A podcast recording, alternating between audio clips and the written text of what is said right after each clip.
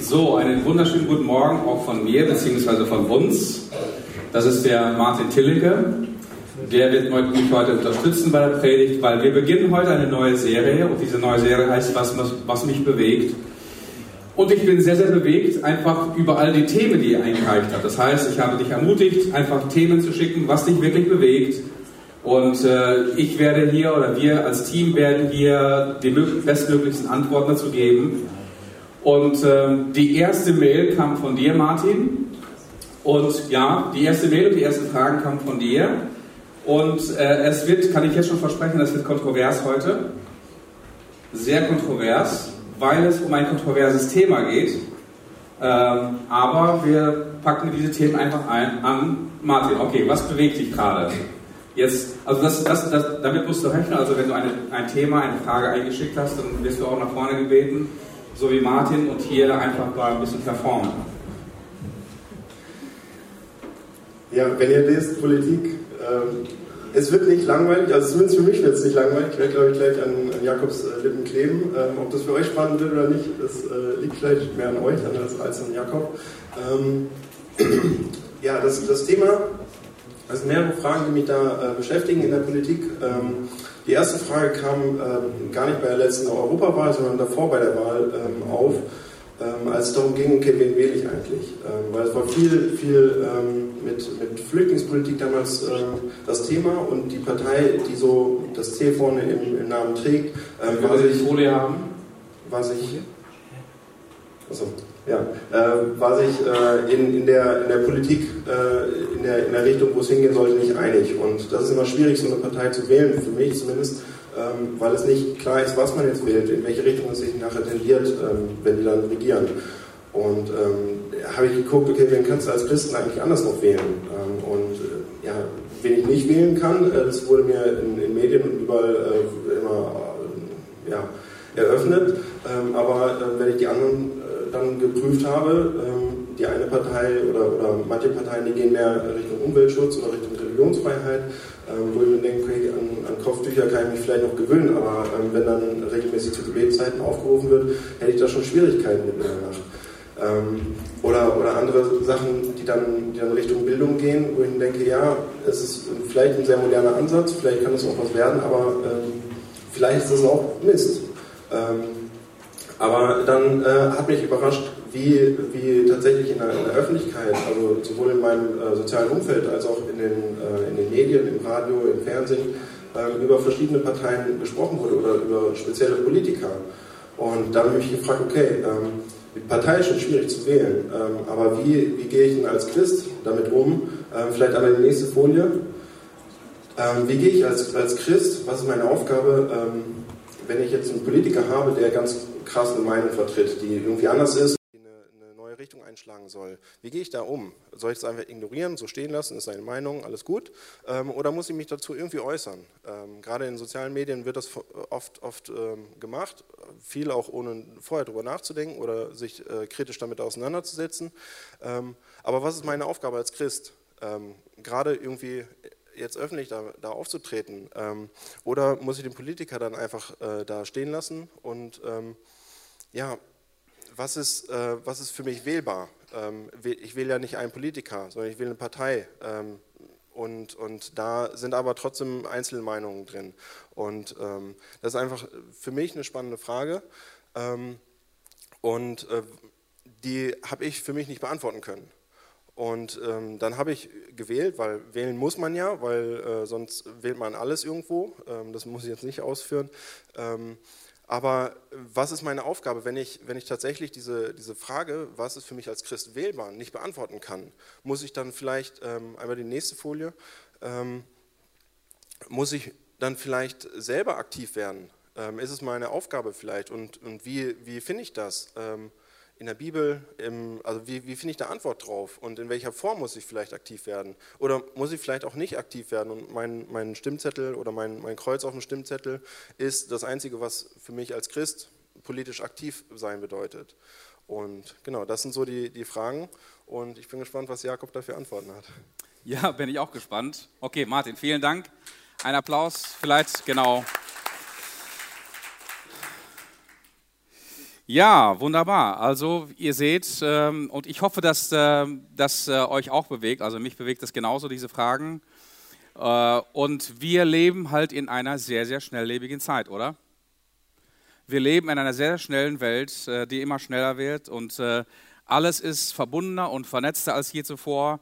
Und die Schlagworte, mit denen wir fast jeden Tag konfrontiert werden, ist Globalisierung, Digitalisierung einerseits, aber andererseits gleichzeitig ein auf, neu aufkommender Populismus und ein aufkeimender Protektionismus und dann auch neu, ganz neu, ganz, ganz stark, nicht nur europaweit, sondern auch weltweit, ein neu aufkeimender Nationalismus.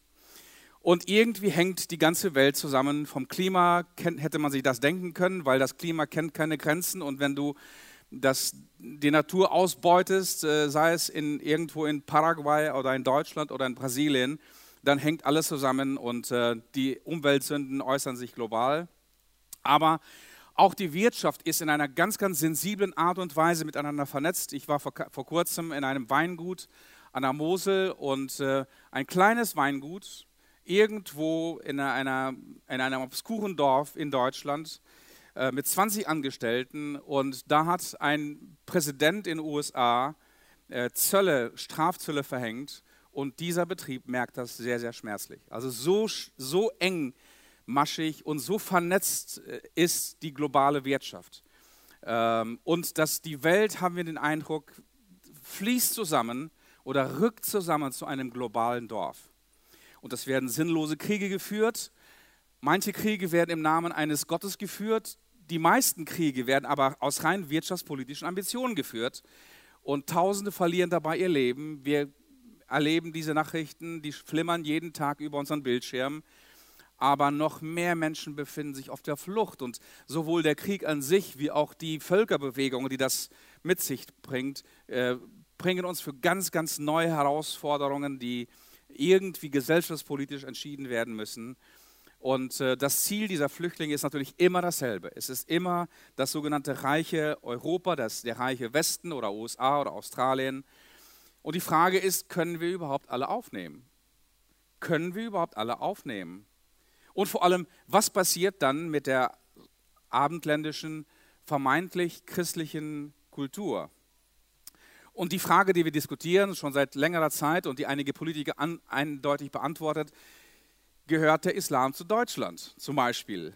Also islamische Terroranschläge seit dem 11. September haben zurzeit Wiederholungstäter gefunden. Überall in Europa rumort es und äh, heizt äh, natürlich die Stimmung in der Bevölkerung auf und entfachen ganz, ganz neu ein, ein Monster, den Neonationalismus. Und die Politiker der etablierten Parteien können scheinbar immer weniger Antworten auf die brennenden Fragen des Lebens geben. Und die politische Landschaft, nicht nur in Deutschland, sondern auch international, bewegt sich immer raus, immer mehr raus aus der Mitte hin an die Pole des politischen Spektrums nach rechts oder nach links. Das ist kein Thema in Deutschland, das ist ein weltweites Thema. Und die Medien natürlich, die tun das ihre hinzu eine vernünftige Debatte über Sachthemen. Ich weiß jetzt nicht genau, ob du dir die Debatten anhörst, ob du dir die Bundestagsdebatten zum Beispiel anhörst, ob du die Polit Politshows anschaust im, im, im, in den Medien. Vernünftige Debatten über Sachthemen ist kaum mehr möglich. Sobald jemand mit der Mainstream-Meinung nicht einverstanden ist, sobald jemand der herkömmlichen etablierten Meinung, wie sie so in den offiziellen Medien kursiert, widerspricht oder einen anderen neuen Lösungsansatz für die vielen Probleme der Neuzeit verfolgt, wird entweder rechts oder links radikalisiert. Zum Beispiel, um nur ein Beispiel zu nennen, ich weiß, es wird heute heiß. Ich weiß, es, wird auch heute hier ähm, politisch werden und polarisierend werden. Aber ich hoffe, du kannst es aushalten. Zum Beispiel, es gibt weltweit Tausende Tausende von ernstzunehmenden Wissenschaftlern, die aufgrund von Daten, Statistiken und wissenschaftlichen Forschung zu total anderen Ergebnissen, Modellen und Lösungen bezüglich des Klimawandels kommen. Was passiert mit ihnen? Sie werden nicht gehört. Sie werden, ihre Forschungen werden politische Entscheidungen nicht herangezogen. sie werden ignoriert und sie werden aus diesen politischen Entscheidungen und De Debatten komplett ausgeschlossen. Also vor zwei Wochen war ich mit meinem Vater, weil mein Vater ein früherer Angestellter der Stadt Detmold war, bei einem Empfang vom Bürgermeister Rainer Heller, also unser Bürgermeister hier in der Stadt Detmold. Und äh, er erzählte so über die Lage der Stadt und erzählte auch, wie schwer und zunehmend schwerer es wird zu regieren. Und deswegen hat er für sich beschlossen, das letzte Mal zu kandidieren. Das heißt, in der nächsten Kommunalwahlen 2020 wird er nicht mehr als Bürgermeister kandidieren. Und er hat Folgendes gesagt. Kaum hat man von der Stadt Detmold ein Projekt ins Auge gefasst und schon melden sich einige vehement dagegen, dagegen und protestieren und prozessieren. Und dann ein Zitat von ihm. Es gibt eine Spezies, die sich gerade an der Stadt Detmold eine goldene Nase verdient und das sind die Anwälte. Wortwörtlich unser Bürgermeister Heiner Heller. Und dann überlegt ihr mal, wenn es schon schwierig ist, bis unmöglich ist, eine Kleinstadt am Rande des Teutoburger Waldes, wenn es schon schwer ist, eine solche Kleinstadt zu regieren, wie muss es dann den Politikern auf Bundesebene gehen oder international und weltweit? Und wie schwer das Regieren wirklich sich, wie, wie schwer sich das Regieren auch darstellt, merken wir beispielhaft an Thüringen. Am 27. Oktober gab es dort Landtagswahlen und die Situation ist verzwickt. Die traditionellen großen Parteien verlieren zunehmend an Wählern Stimmen zugunsten der AfD und der Linken. Auch hier die Pole rechts und links. Es gibt keine bequemen Mehrheiten mehr zum Regieren. Und nun soll anscheinend eine, jetzt musst du dir mal vorstellen, allein diese, diese Farbkonstellation, eine gelb, schwarz, grün, rot, rote Regierung geben, aber die FDP und die CDU haben gesagt, wir werden auf keinen Fall mit den Linken zusammen regieren. Und der Stern schreibt diese Woche dazu Folgendes. CDU und FDP boten Grünen SPD Gespräche an, setzten immer noch auf eine Minderheitsregierung dieser vier Parteien, der sogenannten Simbabwe-Koalition. Simbabwe, das sind diese vier Farben dieser Simbabwe-Fahne. Es gilt jedoch als unrealistisch, weil auch diese Koalition spätestens beim Haushalt auf Linke und AfD angewiesen wären. Und die Grünen-Chefin Anja Siegesmund sagte bereits, es fehle ihr dazu an der notwendigen Fantasie. Das heißt, auch demokratisch allein, wie wir entscheiden als Bürger, ist es fast unmöglich, irgendwie Mehrheiten zu bilden und man muss ständig mit irgendwelchen halbherzigen Kompromissen regieren, was auf Dauer schwer bis unmöglich ist. Und wenn ich so über Politik nachdenke, dann denke ich immer über ein Wort eines erfahrenen Politikers, der den Zweiten Weltkrieg geführt und gewonnen hat, äh, der zweimal regiert hat, zwei Legislaturperioden in, in, äh, in England regiert hat, Winston Churchill. Der hat mal Folgendes gesagt. Die Demokratie ist die schlechteste aller Staatsformen, aber ich kenne keine bessere Alternative. Ist das nicht ein Dilemma? Das ist ein Dilemma, in dem wir leben und in dem wir drinstecken. Die Demokratie ist die schlechteste aller Staatsformen, aber ich kenne keine bessere Alternative. Also lass uns mal ganz kurz, paar Sekunden lang, wirklich diesem Zitat von Churchill uns widmen und nach den möglichen Alternativen zur Demokratie umgucken. Und das müssen wir. Wenn du dich politisch engagierst, wenn du politische Fragestellungen hast und auch politisch hinterfragst, das, was zurzeit hier passiert, bei uns im Land, muss man sich diese Frage nach Alternativen stellen. Gibt es wirklich Alternativen? Also die erste Alternative ist die Anarchie als Staatsform. Hat das schon alles gegeben.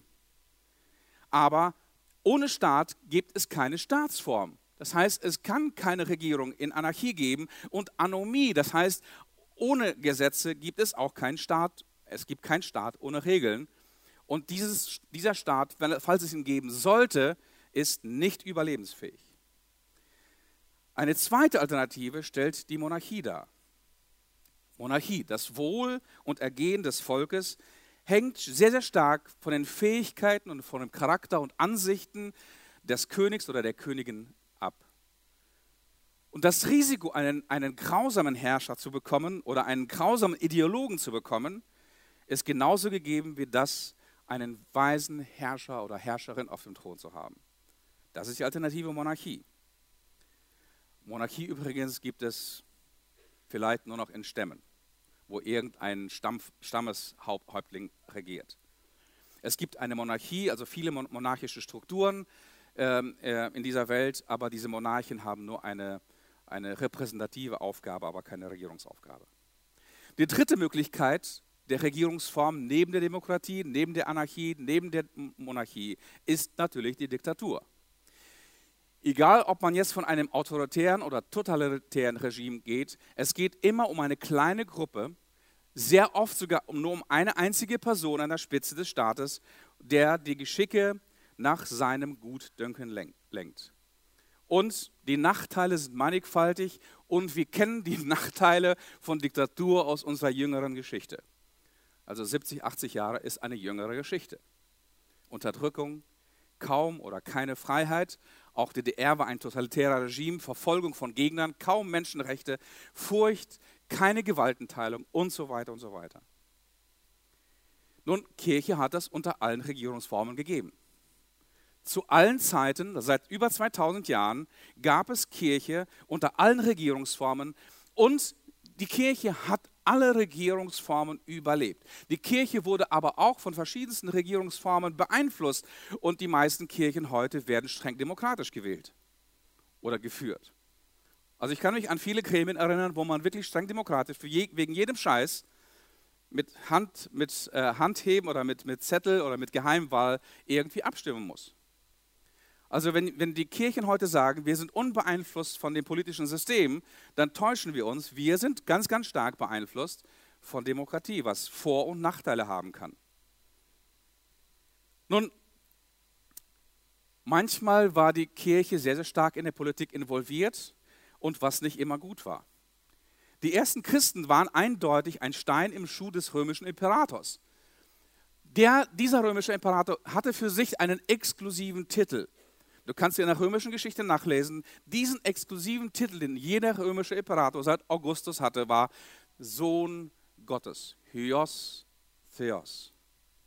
Diesen Titel beanspruchte er exklusiv für, sich. Nun entstand eine obskure Bewegung in einem um einen Zimmermannssohn herum und diese Bewegung betete ihn an, der angeblich Wunder getan hat, Menschen um sich scharte und der die Frechheit besaß, sich ebenfalls in einer Konkurrenz zum Imperator Sohn Gottes zu nennen.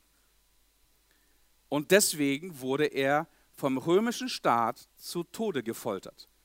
Jesus wurde nicht zu Tode gefoltert, weil er keine politische Meinung und keinen politischen Schneid hatte, sondern er nannte sich der exklusive Sohn Gottes im Gegensatz zum Imperator. Und die Römer verstanden sehr wohl, dass derjenige, der sich Sohn Gottes nannte, einen königlichen Anspruch geltend machte. Deswegen war über seinem Kreuz eine Anklageschrift. Und diese Anklageschrift war in drei Sprachen, damit es auch jeder im römischen Reich verstand. Jesus Nazarenus Rex Judeorum. Deswegen sehen wir das auf vielen mittelalterlichen äh, Bildern, das Wort I-N-R-I. Jesus Nazarenus Rex Judeorum. Jesus von Nazareth, der König der Juden. Und die Christen aller Zeiten kennen die grausame Staatsgewalt einer Monarchie oder Diktatur. Aber genau zu dieser Kirche sagt Jesus, ich werde bauen meine Gemeinde und die Pforten der Hölle werden sie nicht überwinden. Das gilt für Diktatur, für Anarchie, für Monarchie genauso wie für Zeiten des Aufruhrs und des, der Orientierungslosigkeit und der Spannungen, wie wir sie heute in der Demokratie haben. Ich werde bauen meine Gemeinde und die Pforten der Hölle werden sie nicht überwinden. Aber die Zeit bleibt nicht stehen. Nach der konstantinischen Wende im 4. Jahrhundert nach Christus wurde das Christentum nicht nur offiziell im römischen Reich legalisiert, sondern das Christentum wurde seit dem 4. Jahrhundert auch priorisiert. Das heißt, nun war es gesellschaftlich und politisch zum Vorteil, ein Christ zu sein. Und wenn jemand glaubt, dass das dem Christentum gut getan hat, der irrt sich. Lies mal ein bisschen Kirchengeschichte, wie sich die Kirche entwickelt hat nach dem vierten Jahrhundert. Das war nicht immer zum Vorteil. Denken wir zum Beispiel nur an die Fürstbischöfe des Mittelalters, die in einer Personalunion mit ihrer geistlichen Macht auch weltliche Herrschaft über ein geistliches Ter Territorium ausübten. Das heißt, die, diese Fürstmonarchen oder Bischöfe waren gleichzeitig auch Landesherren. Und sie breiteten eine grausame Diktatur des Papsttums aus über das ganze deutsche Reich römischer Nation. Aber natürlich war es auch andererseits ein Vorteil, weil ohne einige der Fürsten, die Martin Luther für, den, für die Reformation gewinnen konnte, wäre, es, wäre die Reformation gescheitert. Einige der Fürsten, besonders hier im Norden, also jenseits der, der Weiß, des Weißwurz-Äquators, gab es viele Fürsten, die Luther beigestanden haben, deswegen gab es die Reformation. Dann kommen wir zur Diktatur, Diktatur im Dritten Reich. Im Dritten Reich haben sich die Kirchen ganz, ganz dumm angestellt in Bezug auf zu einer klaren Positionierung gegenüber Hitler. Die meisten Großkirchen oder alle Großkirchen haben Hitler applaudiert und ihn unterstützt. Wow, was für ein Scheiß. Was für Ehrwege sind wir als Kirche gegangen in politischen Entscheidungen, in politischen Debatten. Manchmal hätten wir uns positionieren müssen und wir haben es aus Feigheit nicht getan. Manchmal hätten wir Eigeninitiative zeigen müssen, eine Stimme erheben müssen. Das ist genau das, was die ersten Christen getan haben im römischen Reich und viele von ihnen, also alle Jünger, inklusive von Paulus, mit dem Martyrium bezahlt haben. Also keine Frage, wir leben als Christen mitten in einer Welt voller Widersprüche. Eine Welt voller Unsicherheit und Angst, eine Welt, in der der christliche Glaube in dieser westlichen Zivilisation immer mehr an Boden verliert.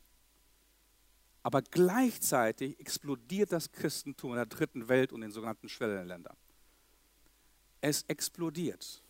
Du kannst nach Südamerika gehen, du kannst nach Asien gehen, du kannst nach Afrika gehen, wir haben gestern einen Vortrag gehört von einem Pastor in, aus Kenia. Ähm, die haben sich ein Ziel gesetzt, als, als kleine Gemeinde in Nairobi 300 neue Gemeinden zu gründen innerhalb von 20 Jahren. Die sind jetzt bei 250. Explosion. Explosion des Christentums auf diesem Kontinent. Also ich will heute für die Fragestellung, die Martin hier mutigerweise vorangebracht hat, zwei Bibeltexte lesen, zwei Bibeltexte, wo es um ganz, ganz schwierige politische Verhältnisse gegangen ist. Der eine Bibeltext ist aus Jeremia Kapitel 29 und der andere ist aus dem Neuen Testament, 1. Timotheus Kapitel 2. Also Jeremia Kapitel 29. Baut euch Häuser und wohnt darin, legt Gärten an und erntet ihre Früchte, heiratet und zeugt Kinder. Wählt für eure Söhne Frauen aus und lasst eure Töchter heiraten, damit sie Kinder zur Welt bringen. Euer Volk soll wachsen und nicht kleiner werden. Bemüht euch um das Wohl der Stadt, in die Gott euch wegführen ließ und betet für sie. Wenn es ihr gut geht, dann wird es auch euch gut gehen. Und jetzt kommt ein berühmtes Wort, was auf vielen Geburtstagskarten, Hochzeitskarten, Segenskarten steht. Denn ich allein weiß, was für Gedanken ich habe. Ich, der Herr, habe Frieden für euch im Sinn und will euch aus dem Leid befreien. Ich gebe euch wieder Hoffnung und Zukunft. Mein Wort gilt. Wenn ihr dann zu mir ruft, wenn ihr kommt und zu mir betet, will ich euch erhören. Wenn ihr mich sucht, werdet ihr mich finden. Ja, wenn ihr von ganzem Herzen nach mir fragt, ich will mich von euch finden lassen. Das verspreche ich daher. Ich werde euer Schicksal zum Guten wenden. Wow, was für geniale Worte. 1. Timotheus Kapitel 2 von Anfang des Kapitels. Am wichtigsten ist, dass die Gemeinde beständig im Gebet bleibt. Betet für alle Menschen, bringt eure Bitten, Wünsche und Anliegen und euren Dank für sie vor Gott. Betet besonders für alle, die in Regierung und Staat Verantwortung tragen, damit wir in Ruhe und Frieden leben können, ehrfürchtig vor Gott und aufrichtig unseren Mitmenschen gegenüber. So soll es sein und so gefällt es Gott, unserem Retter. Denn er will, dass alle Menschen gerettet werden und zur Erkenntnis der Wahrheit kommen. Wow. Also, wir müssen uns hier vorstellen, in welche Situationen, in welche Kontexte hinein diese Worte gesprochen oder geschrieben worden sind. Jeremia lebte eindeutig in einer sehr, sehr dunklen Zeit. Es war die Zeit des Untergangs des südlichen Königreichs im 6. Jahrhundert vor Christus. Und dieses Wort ergeht an das Volk Israel in einer ganz, ganz schrecklichen Zeit. Sie erleben Krieg, Plünderung, Zerstörung ihrer Besitztümer und ihrer Heimat und sie werden weggeführt, sie werden deportiert nach Babylon. Also nun sind sie umgeben von einer fremden Kultur, von einem fremden Land, von einem Götzendienst und einer Kultur, die Yahweh, den Gott Israels, verachtet. Man kann sich kaum vorstellen, wie Menschen sich fühlen, die alles verlieren und nun in Gefangenschaft leben müssen. Und was für innere Not diese Menschen durchleben müssen und wie sie dann mit dem Thema Politik umgehen müssen. Ich vermute mal, dass keiner uns, von uns heute Morgen in einer solchen inneren Spannung und Not tatsächlich leben muss. Und wenn wir heute über Politik reden, dann reden wir nicht über Düsseldorf, über Berlin, über Paris oder Washington. Jeder von uns ist Teil einer politischen Agenda. Ausnahmslos jeder von uns ist Teil einer politischen Agenda. Entweder bist, du, entweder bist du das Ziel von Politik oder du bist ein Agent der Politik. Es gibt beim Thema Politik keinen neutralen Boden. Deswegen verstehe ich nicht diese unverschämte Meinung in Deutschland, dass man über Religion und Politik nicht reden soll weil es Privatsache anscheinend ist. Es ist keine Privatsache, weil es umgibt unser öffentliches Leben. Also, Martin, jetzt gehe ich auf die erste Frage ein. Welche Partei ist überhaupt noch wählbar? Und als erstes muss ich, bevor ich das ausführe, muss ich Folgendes sagen. Es handelt sich hier um ein Luxusproblem. Ganz ehrlich, die Frage ist berechtigt, die Frage stelle ich mir jedes Mal, aber es ist ein Luxusproblem einer verwöhnten und verweichlichten westlichen Demokratie. Viele Menschen hätten heute genau dieses Luxusproblem und sie haben dieses Luxusproblem nicht. Daher ist auch diese Frage, obwohl sie berechtigt ist, ein Jammern auf einem hohen Niveau. Okay? Also deswegen werde ich den Punkt relativ kurz abhandeln. Also ich kenne dieses Dilemma. Ich stand am, im Mai 2019, also diesen Jahres, äh, mit einer Wahlliste von 41 Parteien und ich wusste nicht genau, was ich wählen sollte. Ich bin für das Projekt Europa, aber Europa bietet auch sehr, sehr viele Probleme, wie jedem von euch bekannt ist. Und ich stand da in einer Wahl Wahlkabine und ich ging durch diese 41 Parteien und ich habe das noch nie gemacht aber ich entschied mich erst in der Wahlkabine für eine Partei. Es ist wirklich manchmal schwierig. Ähm okay, also hier mein bester Rat zu den Wahlen in Deutschland. Erstens. Erstens, und das ist wichtig, geh zur Wahl. Das ist deine Chance in einer echten Demokratie.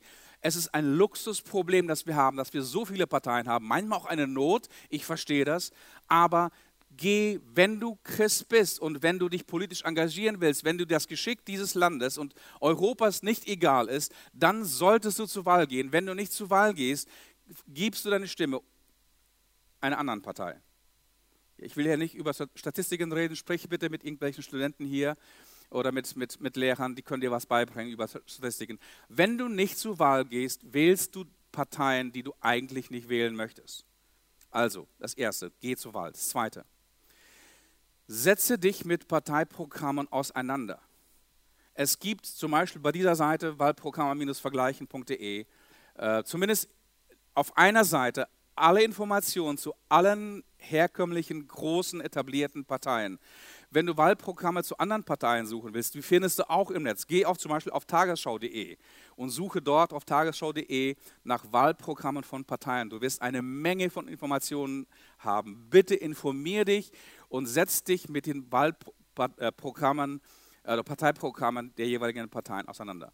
Es ist genial, wir leben in der Demokratie, es ist Freiheit, es ist transparent, du kannst wirklich alles lesen und alle Fragen auch an die Parteigenossen stellen für eine Partei, die eventuell äh, dich interessiert. Eine dritte Geschichte.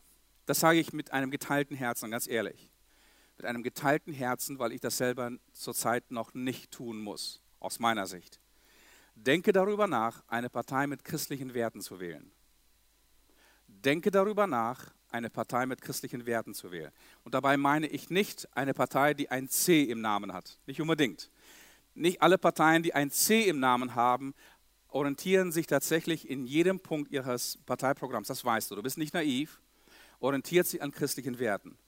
Aber es gibt kleine, leider, eine sehr zersplitterte Gruppe von christlichen, auch einige nennen sich sogar bibeltreu, Parteien.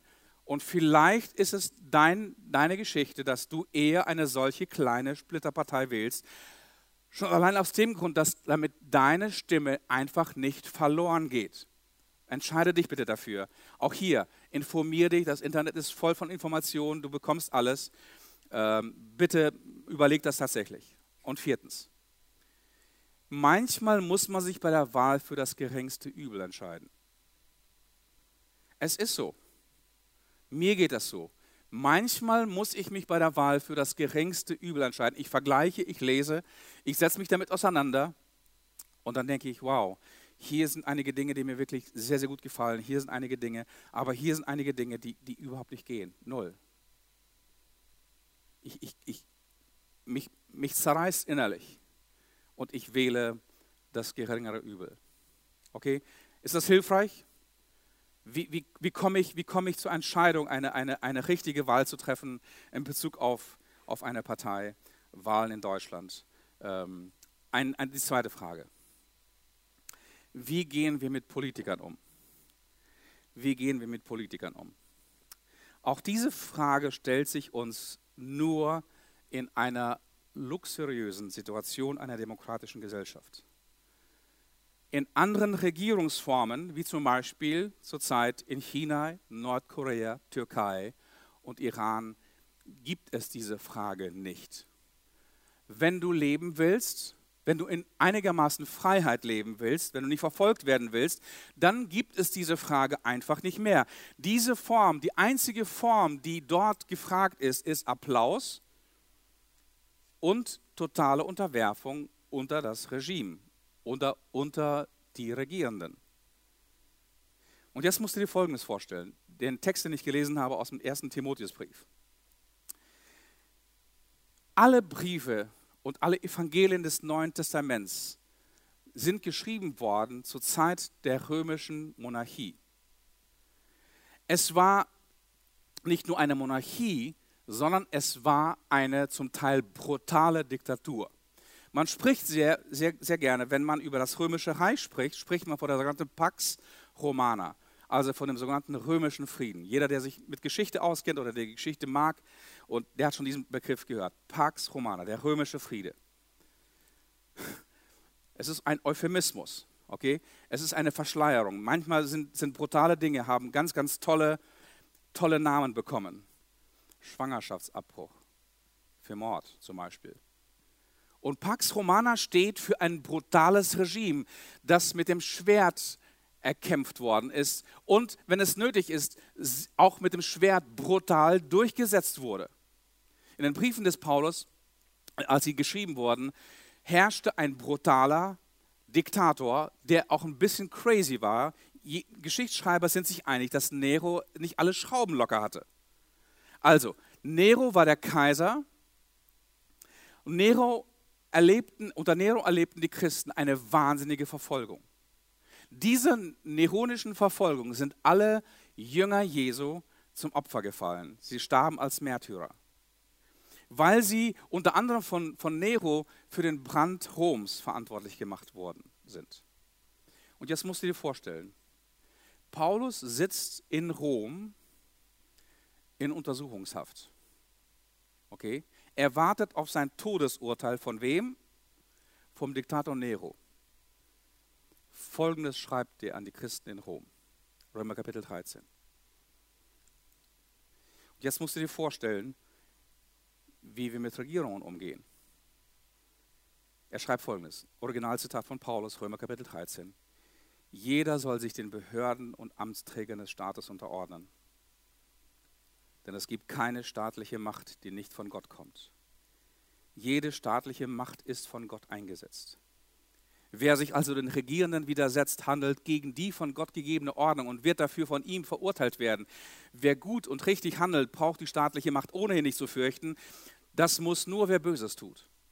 Wollt ihr also ohne Angst vor Bestrafung leben, dann tut, was richtig und gut ist und euer Verhalten soll Anerkennung finden. Die Staatsgewalt steht im Dienst Gottes zum Nutzen jedes Einzelnen. Wer aber Unrecht tut, der muss sie fürchten, denn Gott hat sie nicht ohne Grund, ihr die Machtübertragung strafend zu verhängen. Sie handelt im Auftrag Gottes, wenn sie unbestechlich alle bestraft, die Böses tun. Es sind also zwei Gründe, warum ihr euch der staatlichen Macht unterordnen müsst. Zum einen, weil euch sonst das Urteil Gottes droht. Zum anderen, weil schon euer Gewissen euch dazu auffordert.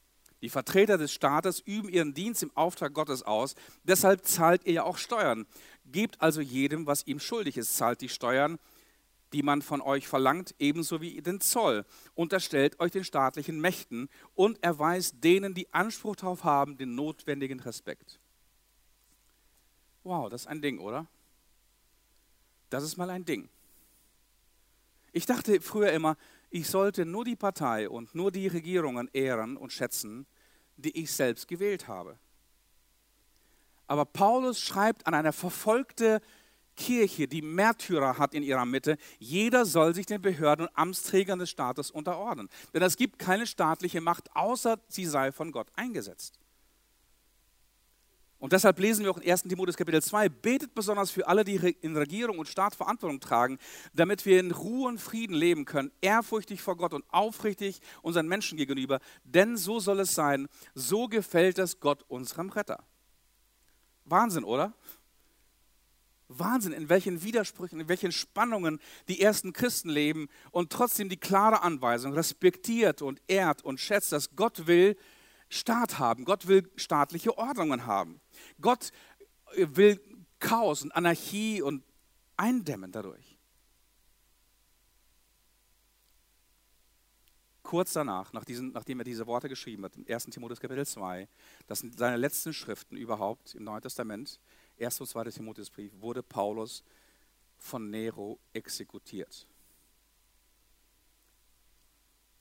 Also, wenn du heute Morgen nicht wegen deines Glaubens verfolgt wirst, dann ist diese Frage, wie gehen wir mit Politikern um, auch ein Luxusproblem, oder? Das ist ein Luxusproblem. Also, was sagt die Bibel dazu? Wie gehen wir mit Politikern um? Erstens, staatliche Obrigkeit und Organe sind von Gott eingesetzt. Zweitens, staatliche Obrigkeit und Organe sollen für Ordnung sorgen und diese auch, wenn nötig, mit aller Macht durchsetzen.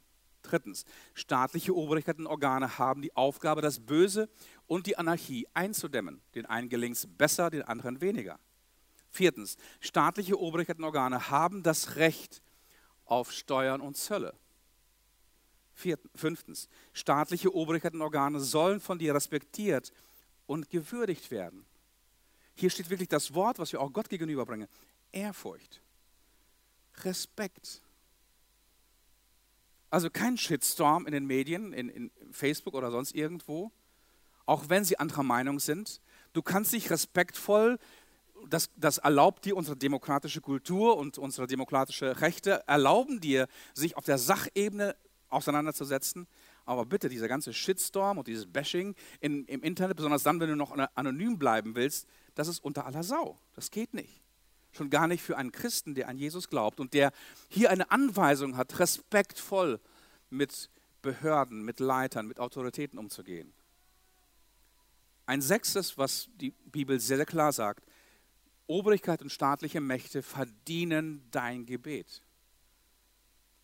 Deine Gebetsunterstützung. Ich weiß es nicht genau, wann er zum letzten Mal für unsere Bundeskanzlerin, für irgendeines der Minister, vielleicht besonders für den Minister, der am meisten auf den Sack gegangen ist, mit seinen Äußerungen oder für deinen Bürgermeister oder lokalen Politiker. Will, will, wann hast du zum letzten Mal für jemanden gebetet? Die Bibel ist voll davon, uns zu ermutigen, uns herauszufordern. Betet für diese Leute, segnet sie. Sie haben einen verdammt, verdammt harten Job. Und wenn du Eltern bist, äh, ein Elternteil bist und nur vielleicht eins, zwei, drei Kinder hast, dann weißt du es schon, wie schwer es ist, Menschen zu führen. Wie schwer es ist, ganz unterschiedliche Arten von Menschen zu führen. Verschiedene Menschen von verschiedenen Herkünften, verschiedenen Kulturen, verschiedenen Glaubensüberzeugungen, verschiedenen Wertesystemen. Bete für sie. Und dann siebtes, staatliche Obrigkeit und Organe ermöglichen die christliche Mission. Staatliche Obrigkeiten und Organe ermöglichen die christliche Mission, egal wie, wie schlecht und wie, wie, wie gewalttätig das römische Reich war. Die Bibel sagt, als die Zeit erfüllt war, als die Zeit erfüllt war, sandte Gott seinen Sohn. Jesus ist gekommen mitten in eine Diktatur, mitten in das römische Reich. Es gibt so viele Vorteile, warum Gott strategisch genau diesen Zeitpunkt gewählt hat. Im ganzen römischen Reich sprach man eine Sprache, Griechisch. Das, römische, das ganze römische Reich, von Britannien bis nach Indien, hatte ein ausgebautes Straßennetz. Weißt du, dass das Christentum innerhalb von drei Jahrhunderten im ganzen römischen Reich Gemeinden gegründet hatte? Innerhalb von drei Jahrhunderten im ganzen römischen Reich Gemeinden gegründet. Das hing auch damit zusammen, dass die ganzen Soldaten, die zum Glauben gekommen sind, überall entsandt worden sind und dort, wo sie waren, in ihrer Armee, in ihrem Dienst, Gemeinden gegründet haben. Und das Straßennetz, die Infrastruktur sorgte dafür, dass das Evangelium relativ schnell in der damaligen Zeit sich ausbreiten konnte. Also staatliche Obrigkeit und Organe ermöglichen die christliche Mission. Ich war einige Male inzwischen in, in China. In China gibt es mehr Christen als in der Demokratie. Ich kann dir eines sagen, in China, wo das Christentum offiziell verboten und verfolgt wird, gibt es mehr Christen als in Deutschland. Nicht, dass es geduldet wird, aber es ist möglich, selbst in einer solchen Regierungsform, dass christliche Mission sich ausbreiten kann, auch wenn es im Untergrund ist. Also, was tun, wenn der Wille des Staats macht und der Wille Gottes im Widerspruch stehen? Das ist vielleicht so eine Geschichte, die wir uns noch kurz vor Augen führen müssen. Was passiert, wenn Staatsmacht und deren Wille und der Wille Gottes in Widerspruch geraten? Erstens, was möglich ist, aktiver Ungehorsam. Aktiver Ungehorsam. Wir wissen von den Aposteln, als sie verfolgt worden sind, bei der Verkündigung des Evangeliums und sie ins Gefängnis kamen und sie ausgepeitscht wurden, ihnen verboten wurde, das Evangelium zu verkündigen, sagt Petrus folgendes: Ihr wisst, dass wir Gott mehr gehorchen müssen als den Menschen.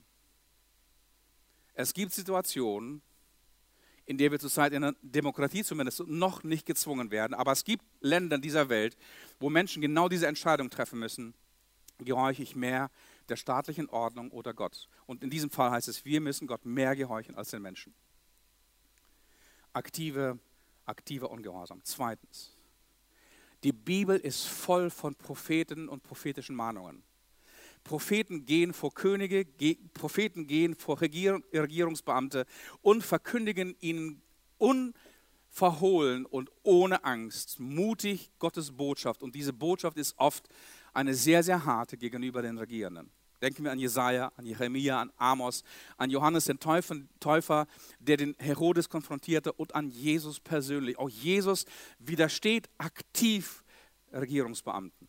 Da heißt es in ähm, im Lukas-Evangelium, Kapitel 13. Da kamen einige Pharisäer zu Jesus und warnten ihn: Verlass schnell diese Gegend und geh anderswohin. Herodes will dich töten.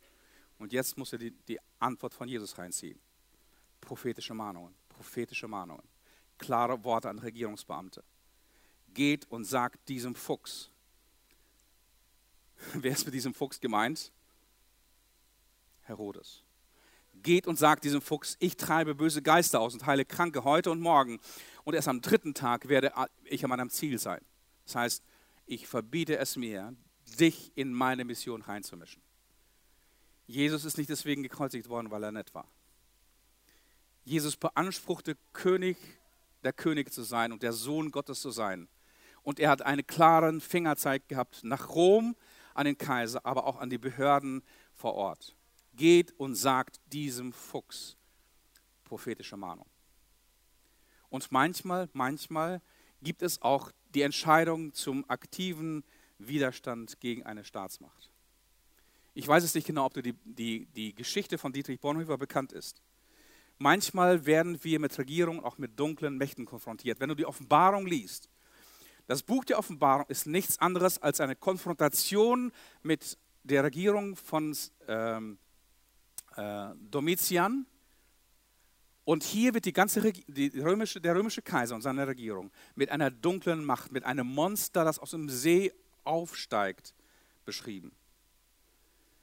Und die Frage ist, in solchen Situationen, wir können oft nicht zwischen gut und böse unterscheiden oder uns entscheiden. Wir können auch nicht zwischen richtig und falsch uns entscheiden. Manchmal gibt es nur eine Entscheidung in solchen Situationen zwischen falsch und noch mehr falsch. Also in einer solchen Situation war Dietrich Bonhoeffer. War ein Nichtstun in einer Diktatur von Hitler, wo Tausende und Millionen von Menschen umgebracht worden sind unter seinem Regime, war Nichtstun eine echte christliche Option? War Wegschauen und Dulden, die, wie Menschen verfolgt und umgebracht werden, eine christliche Option? Konnte dies Gottes Wille sein? Und seine Antwort lautete ganz klar, nein. Ich weiß es nicht genau, ob es dir bewusst ist, aber wenn du Unrecht siehst und nichts tust, machst du dich schuldig. Die Bibel sagt, wenn du weißt, Gutes zu tun und tust es nicht, sündigst du. Und in diesem Dilemma, stand er. Aber war es andererseits richtig, dass man Hitler an einer Verschwörung, einem Komplott gegen Hitler teilnimmt, an dessen Ende seine Ermordung stand? Wie konnte es Gottes Wille sein, dass jemand umgebracht wird? Ähm, es war anzunehmen, dass das Gebot, du sollst nicht töten, wirklich ein grundsätzliches Gebot war und es gibt angeblich keinen Nachsatz, außer es handelt sich um einen richtig schlechten Kerl, dann darfst du es. Also, was immer Dietrich Bonhoeffer und seine Kumpanen, seine Freunde und seine Verwandten taten, ähm, war mit Unrecht verbunden. Es gab keine Entscheidung zwischen richtig oder falsch, sondern nur zwischen falsch und nochmal falsch. Die Frage war nun, welche der beiden falschen Optionen möglicherweise ein bisschen weniger falsch sein könnte. Aber wer kann das schon zweifelsfrei entscheiden für sich und beurteilen? Wer kann wissen, wie Gott alle Dinge beurteilt und sieht? Wer kann mit letzter Sicherheit sagen, welches Verhalten er von uns erwartet? Und er schreibt in seiner Ethik Folgendes. Sehr provozierendes. Unser Anspruch darauf, zweifelsfrei zwischen Gut und Böse unterscheiden zu können, ist unsere eigentliche größte Sünde. Denn darin wollen wir sein wie Gott. Es war genau die gleiche Versuchung wie die, der ersten Menschen, wie Gott Erkenntnis über Gut und Böse zu haben. Und Gott verwehrt es ihn. Es bleibt ihm allein vorbehalten. Wer meint, gut und böse zweifelsfrei erkennen und unterscheiden zu können, der macht sich selbst zum Richter und damit zum Gott. Ein solches Dilemma trifft einige, hat einige in der Geschichte getroffen und Gott bewahre, dass du und ich jemals in einer solchen Situation stehen müssen, dass wir uns zwischen falsch und und weniger falsch entscheiden müssen. Okay, die letzte Frage, auch hier ganz kurz. Kann, sollte ich als Christ etwas in der Politik bewegen? Kann und sollte ich als Christ in der Politik etwas bewegen? Aber ja, hundertprozentig. Hundertprozentig sollen wir etwas in der Gesellschaft und Politik bewegen.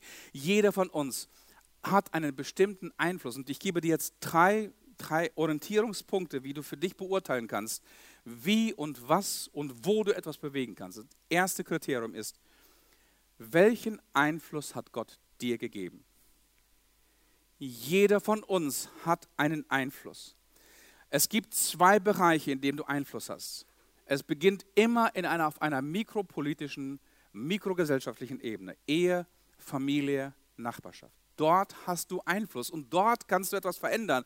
Die Bibel sagt, wir sind das Licht und das Salz dieser Welt.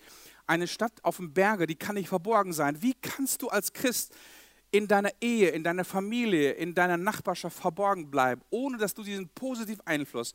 Salz stand in der, in der Antike nicht für Würze, sondern für das Aufhalten eines Fäulnisprozesses. Wir leben in einer Zeit zu Zeit Jesu ohne Kühlschränke. Das heißt, das Salz wurde dazu gebraucht, um Fleisch und Fisch zu pökeln. Wenn die Bibel sagt, ihr seid das Salz dieser Welt, bedeutet es, dass ihr die Fäulnisprozesse dieser Welt aufhalten müsst. Und du kannst es nur dann tun, wenn du Einfluss gewinnst und das Licht spricht für sich. Und die Aufgabe von dir und von mir in dieser Welt ist nicht über die Finsternis zu jammern, sondern mitten in der Finsternis eine Kerze anzumachen. Und dort, wo du bist, auf der mikropolitischen Ebene und vielleicht auf der makropolitischen Ebene, vielleicht hast du eine Firma, vielleicht hast du, du, du lebst in einer Stadt, du lebst in einem Land, vielleicht hast du einen internationalen Einfluss. Welchen Einfluss hat Gott dir gegeben? Bist du Vater, bist du Mutter, bist du Angestellter, bist du Chef? Bist du Schüler, bist du Student. Und überall dort hast du einen bestimmten Einfluss. Eine dritte Frage, eine zweite Frage. Weiß ich, wer ich bin und was mein Auftrag ist? Weiß ich, wer ich bin und was mein Auftrag ist? Nicht jeder hat den gleichen Auftrag auf der mikro- und makropolitischen Ebene, aber du hast einen Auftrag in Familie, Ehe, Nachbarschaft oder makropolitisch Firma, Ort, Stadt, Land, international. Wer bin ich und welchen Auftrag? Das ist etwas ganz, ganz Wichtiges, dass du das für dich persönlich klärst. Je klarer dein Profil ist, desto klarer ist dein Einfluss mitten in der Politik, mitten in der Gesellschaft, in die Gott dich gestellt hat. Und ein drittes bin ich mutig und übernehme ich Verantwortung.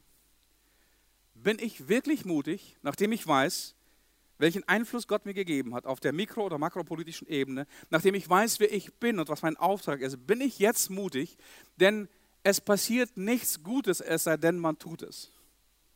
Wenn du zu Hause auf deinem Sofa sitzt, nachdem du dein wohlverdientes Bierchen und deinen Feierabend verdient hast und deinen Arsch nicht bewegst, angesichts der Probleme, die vielleicht um dich herum sind, in deiner Ehe, in deiner Familie, in deiner Nachbarschaft, in deiner Stadt, dann wird nichts passieren, obwohl du viele Bibelverse dreschen kannst, wer du bist und was deine Identität und was dein Einfluss sein könnte. Aber jetzt gilt es, mutig aufzustehen und Verantwortung zu übernehmen. Verantwortung übernehmen. Wir hatten letzten Sonntag unseren Jugendpastor hier, der gepredigt hat, und er hat einen Clip gezeigt. Und dieser, bei dieser Clip es, ging es um die Frage, wenn du glaubst, dass Gott dich nicht gebrauchen kann, dann liest die Bibel. Und er sprach über, die vielen Pantoffelhelden, die eigentlich nicht dazu geeignet sind. Und dann war die Predigt über eine, eine Frau äh, aus dem horizontalen Gewerbe, Rahab. Wenn, du Matthäus Kapitel 1 liest, ist Rahab im Königsstamm Jesu, im, in der Familie von Jesus, dem Messias drin. Wie kommt das?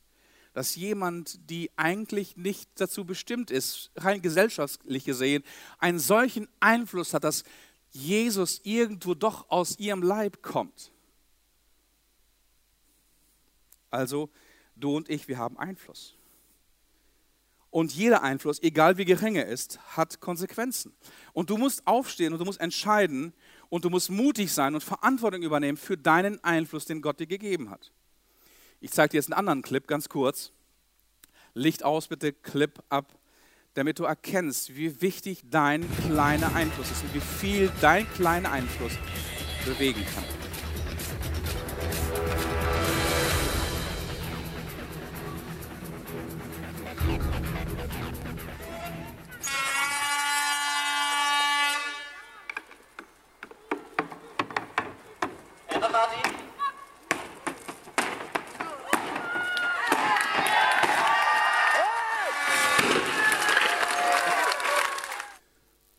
Dieses kleine Dominosteinchen, das bist du. Hätte ich jetzt noch Zeit, hätte ich eine Geschichte erzählt, die diese Woche passiert ist. Ich reiße sie nur ganz kurz an. Ganz kurz, ich bekam eine Nachricht von einem Drogenring diese Woche aktuell. Informationen machen dich verantwortlich. Und ich habe folgende Entscheidung treffen müssen. Werde ich jetzt meine Augen zumachen, das ganz ignorieren oder stelle ich mich gegen einen Drogenring? Ich habe die zweite Entscheidung getroffen. Ihr könnt für mich auf jeden Fall beten. Es gibt ein afrikanisches Sprichwort. Es gibt ein afrikanisches Sprichwort, das sagt, wenn du glaubst, dass du zu klein bist, um etwas zu bewirken, dann verbringe mal eine Nacht in einem Raum mit einer Mücke. Wenn du glaubst, dass du klein zu klein bist, um etwas zu bewirken, dann verbringe mal eine Nacht in einem Raum mit einer Mücke. Die Bibel sagt, dass wir Salz und Licht sind in dieser Welt. Das ist das Thema Einfluss. Du und ich, wir haben Einfluss. Und du kannst Einfluss nehmen. Ich möchte, dass du, dass du aufhörst über die Finsternis, über die Politik und über die Gesellschaft. Wir haben sehr, sehr viele wirkliche Probleme, echte Probleme.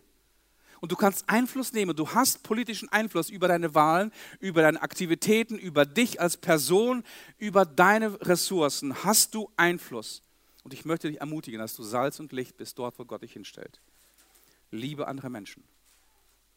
Liebe andere Menschen. Das ist der größte Einfluss, den du machen kannst. Sei ehrlich. Nimm keine Drogen, möchte ich jetzt nochmal sagen. Setz dich für die Schwachen und Benachteiligten ein. Gib dein, denen eine Stimme, die keine haben. Gib denen eine Stimme, die keine haben. Teile dein Reichtum mit anderen. Bete für die Regierenden. Reicht das fürs Erste? Lass uns aufstehen zum Gebet.